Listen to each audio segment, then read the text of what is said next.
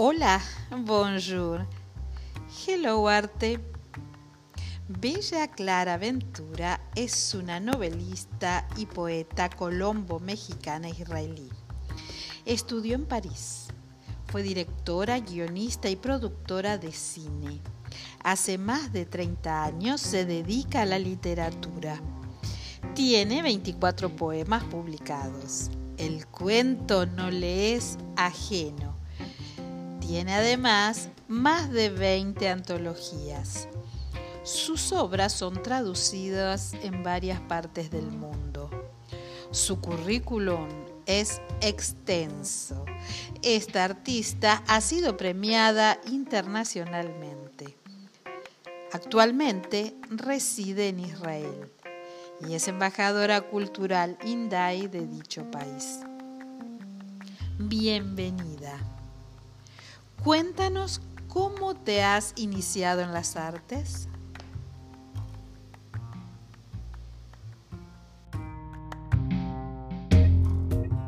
Un saludo muy especial para tu programa, eh, Graciela Chagüe. Me encanta estar con ustedes. Soy Bela Clara Ventura, poeta y novelista colombo-mexicana israelí. Actualmente resido en Israel y les voy a contar un poquito cómo me inicié en el arte. Desde muy, muy pequeña empecé a atender esa tendencia. Me gustaba pintar, me gustaba escribir, pero bueno, uno sabía que, no eran las uh, profesiones que uno debía enrumbarse porque no eran las que realmente eh, tenían resonancia con la sociedad eso era como algo eh, aparte, como algo escondido, algo secreto, íntimo. Pero las cosas van tomando su propio rumbo a medida que van sucediendo. Yo me casé con un director de cine panameño, e italiano, venezolano, que me llevó a las líderes del cine luego de haber empezado mi carrera de psicóloga. Psicología, estudié en París primero, me fui desarrollando en toda la parte humanística y realmente cuando llego a Colombia de nuevo me caso entonces con este director de cine y emprendemos una carrera cinematográfica brillante donde somos, digamos, los pioneros en instalar la industria cinematográfica en Colombia con Ciro Durán, Joyce Ventura y Mario Mitrotti, que fue mi marido, el padre de mis cuatro hijos. El tiempo fue pasando, hicimos realizaciones muy importantes como Gamín, que llegó de, la primera película colombiana que llega al Festival de Cannes, eh, representando a, Colombia y realmente abriéndose puertas en el cine internacional. Lo mismo hicimos muchos documentales de, trascendencia que nos llevaron a premios internacionales. Yo también empecé a dirigir y a producir mis propios eh, cortos.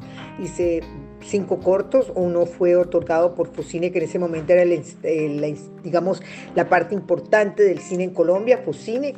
Me gané ese premio, hice una adaptación de la obra del papá de Simón de Guido Maupassant, dirigí, produje y puse a mi hijo a actuar.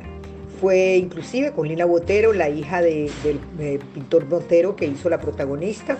Así que empecé en las líderes del cine, pero de pronto eh, el cine me fue quedando como como muy corto. ¿En qué sentido? Necesitaba rasgarme las vestiduras, empezar a ver quién era yo realmente.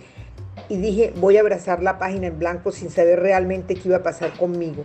Es difícil hacer un salto de un sitio donde uno está cómodo a un sitio donde uno encuentra lo desconocido, aunque la palabra siempre fue habitada eh, dentro de mi cuerpo, mi alma y mi ser.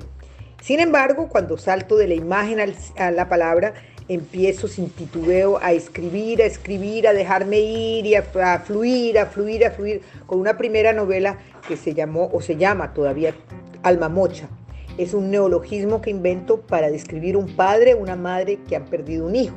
La palabra no existe en español y me tomo el atrevimiento, diría yo, de inventarme la palabra casi con la autorización del director de en ese momento de la Academia de la Lengua en Colombia, que era un padre, un español, y me dijo, pues invéntese la palabra. Y ni corta ni perezosa la inventé y uh, me agarré de alma mocha para definir ese sentimiento tan profundo como es quedarse con el alma mocha, no cercionada ni nada por el estilo, porque mocha es algo mucho más eh, visceral y el alma es la que queda rondando con mucho dolor.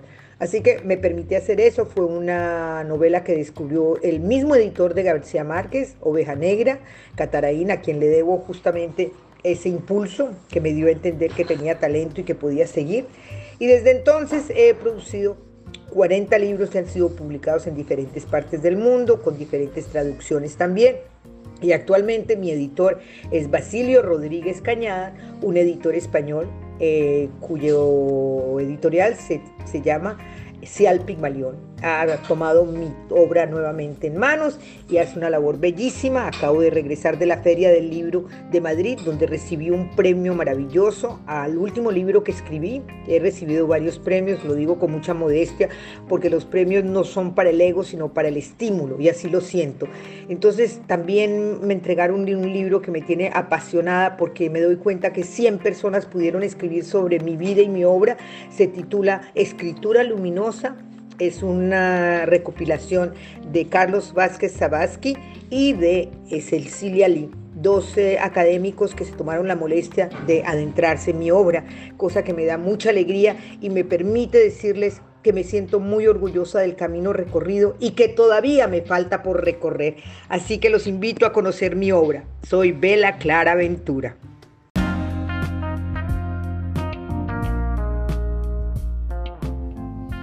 Conservatorio Isadora Duncan. Solidez, experiencia y calidad. Asesoramiento pedagógico, administrativo e institucional. Exámenes anuales, capacitaciones. Puedes encontrarnos en conservatorioiduncan.gmail.com o en el WhatsApp más 54 3755 54 71 28.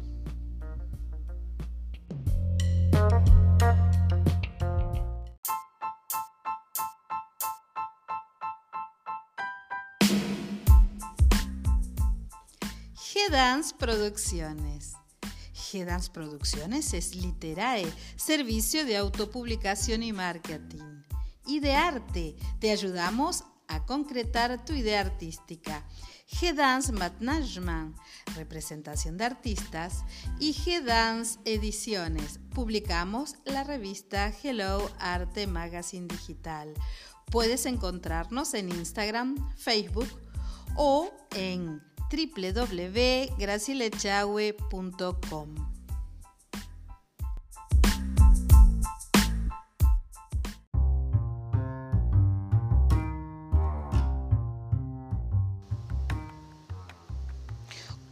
¿Cómo se ha desarrollado tu obra?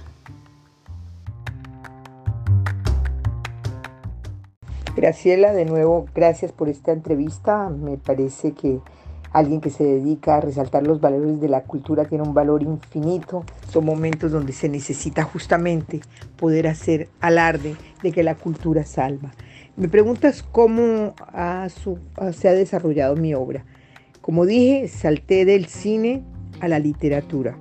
Hoy en día me abraza totalmente la literatura como una forma de vida, porque sin escribir no vivo, no soy, no puedo proyectarme, no me siento que, evoluciono ni que puedo realmente sanar, porque la, literatura también sana, todo lo que es arte sana.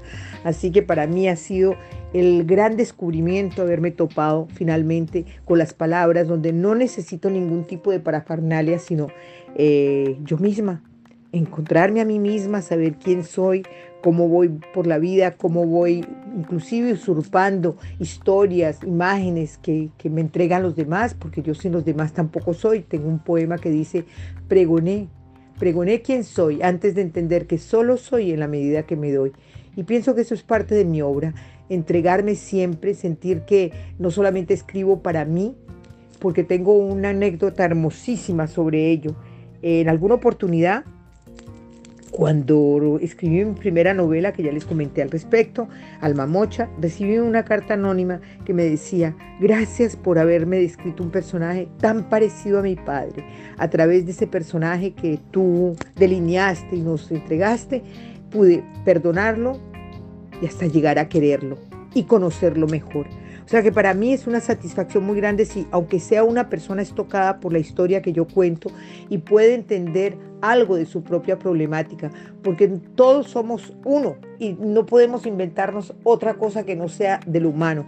Para mí la condición humana es lo que me lleva en mi derrotero literario. Siempre quiero hablar de los dramas de los seres, de sus evoluciones, de cómo de la oscuridad pueden llegar a la luz. Y creo que básicamente eso es, eh, digamos, lo que me planteo en, la vida que la oscuridad no siempre se queda, que es parte de la labor que tenemos que hacer todos, además en literatura y sin literatura.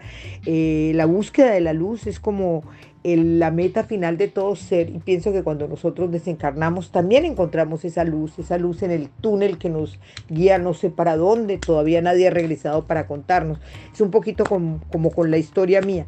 Lo que puedo decir es que estoy muy satisfecha. Escribieron un libro que se titula Escritura de Luz de Vela Clara Ventura, obra y vida de ella. O sea que para mí, que casi 100 personas, 97 personas hayan podido hablar de mi transitar por el mundo, eh, partiendo de mi obra, con un análisis profundo tanto de mi literatura como de mi, perdón, de mi poesía como de mi narrativa, eso me llena de mucha satisfacción y me sigue mostrando que el camino está trazado, pero que no he llegado a ningún lado y que sigo caminando.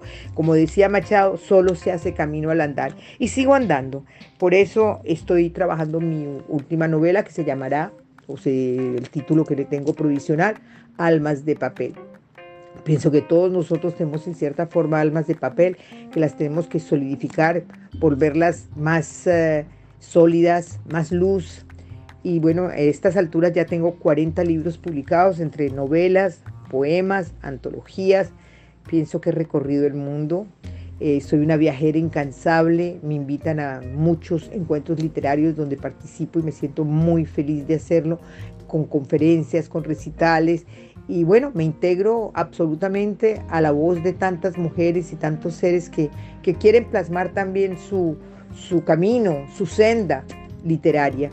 Para mí es un orgullo cuando me invitan y me siento que la última feria del libro de Madrid, donde obtuve un premio también por el mejor libro, autora colombiana, con el amor en los tiempos del coronavirus, pues eso también me, es un estímulo más para seguir adelante. El amor en los tiempos del coronavirus es mi última novela, aunque tengo libro de poema también que se titula El milagro de la palabra. Pienso que la palabra sigue siendo el gran milagro. La prueba es que a los únicos que le han dado palabras a los seres humanos. Entonces, con ella abarco la humanidad, me siento feliz de navegar su lenguaje y me proyecto a confines que yo misma ni sueño. Ese es realmente mi camino, mi senda y mi ruta, una bitácora que me llena de felicidad y que me hace sentir que mi vida no ha sido vana, sino que ha tenido mucha luz y mucho derrotero. Eh, gracias por entrevistarme, gracias por compartir mis palabras.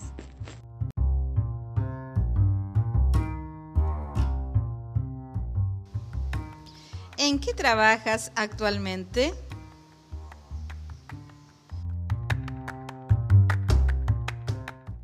Una pregunta que me parece maravillosa, Graciela, ¿en qué trabajas ahora, en este momento?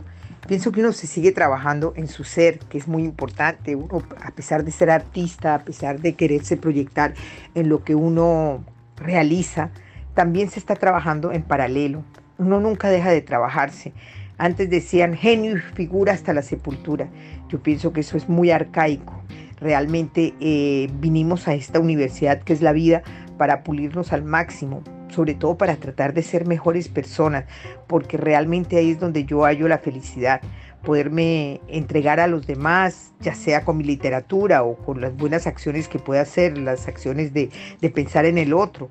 El otro para mí es importantísimo, inclusive eh, pienso que la pandemia nos está mostrando hasta qué punto nos hemos olvidado del otro y nos habíamos centrado en tanto egoísmo, tanto materialismo para pensar que esa era la vida. La vida no puede ser solamente eh, centrada en egos, ni mucho menos. Solamente en la entrega o en el dar es que nos podemos proyectar y ser seres de luz, como siempre lo he querido ser. Y bueno, es una búsqueda en permanencia, no es una cosa fácil de lograr tenemos muchas sombras, muchos demonios que nos manejan y esos son los que tenemos que combatir. Por eso la literatura también uno se permite lograr trabajar esos demonios para que los demonios en algún momento cojan voz y puedan decir lo que ellos les interesa decir en el proceso de cada persona. Esos demonios o esos eh, sombras interiores que nos habitan, son parte del ser, son parte de nuestro aprendizaje, son parte de lo que tenemos que venir a, elaborar para llevarnos a otras alturas. No, no, podemos ser rastreros, nacemos casi como unos bebés a, a punto de absorber la vida para entender de qué se trata. Y en este momento que ya uno tiene sus años, tiene una cierta madurez, ha entendido que realmente el trabajo es lo que más paga. El trabajo es realmente una posición, una postura de vida donde uno se, se entrega a través de la labor que cada quien tenga, ya sea el barrendero o el presidente de la República. Y pienso que justamente lo más importante es poderlo hacer bien, poderlo hacer con toda la conciencia que amerita ponerle a la ciencia lo que sea. Y eso ha sido, digamos, mi derrotero también empezar a, pulirme como ser humano, no solamente en mi arte, en mi literatura, que bueno, es, es como el empeño grande que tengo y mi forma de, de proyectarme, de crearme, de recrearme. Eh, pero sin duda alguna, eh, cuando me dices en qué estás trabajando, siempre estoy trabajando en mí y en una nueva obra. Ahora estoy con la novela Almas de Papel. Es una novela que me, me llega muy al corazón porque pienso que nosotros todos estamos muy en déficit con nosotros mismos, tenemos adicciones de todo tipo y bueno, esa parte nos, nos baja muchísimo, nos vuelve densos y al nosotros podernos ver en reflejo con los demás, con lo que ellos hacen, con lo que ellos nos eh, devuelven como imagen, podemos ir haciendo una labor muy, muy interesante. Eh, la poesía a mí me salva, o sea que yo siempre estoy escribiendo un poema porque todo me inspira me inspira desde la lágrima de un niño hasta el grito de independencia de las mujeres afganas que en este momento sentimos que es también el problema de todos, el cambio climático, la paz es un tema absolutamente vital en mi literatura. Soy una buceadora de la paz en permanencia. Necesito eh, ser armónica, necesito que mi mundo esté siempre como en concordia con lo que yo pienso, lo que soy. Inclusive soy profesora de yoga también y me hice profesora de yoga justamente para poder unir los cuerpos, que es el cuerpo mental, el cuerpo físico, el cuerpo emocional y el cuerpo espiritual. Siempre nos vemos en esa unidad cuando nosotros deberíamos empezar a vernos en esa unidad. Y creo que ese es el gran defecto de los seres, no podernos unificar para proyectarnos y podernos sentir no solamente en unidad con nosotros mismos, sino con los demás. Ese es el gran reto de la vida. Entonces, cuando me hice profesora de yoga, entendí todos esos principios y los aplico en mi diario vivir. Cuando escribo, me siento que estoy en, unas instancias maravillosas, habitada por unas musas, por unos entes que yo misma ni, ni conozco, pero que les permito entrar en mi vida, en mi carrera literaria, para que también me colaboren y podamos hacer una obra en común. No me siento yo solamente la capacitada, siento que tengo necesidad de todos esos entes que hablo, esas hadas que me habitan. Me siento mágica y tengo una palabra que me describe porque me la inventé, un neologismo magiconsciente. Me declaro una magiconsciente.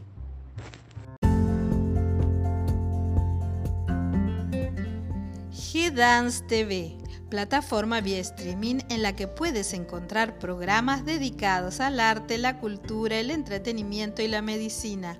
Suscríbete a G-Dance TV en Facebook, G-Dance TV, también en nuestro canal de YouTube.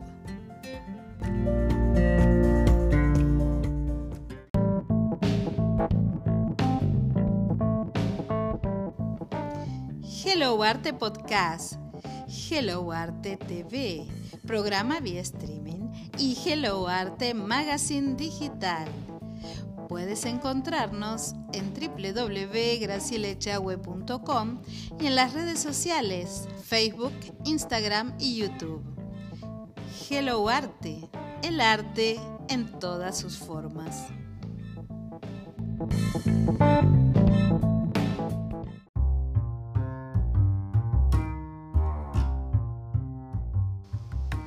Gracias por haber participado de este episodio y a la audiencia nos encontramos en un próximo podcast.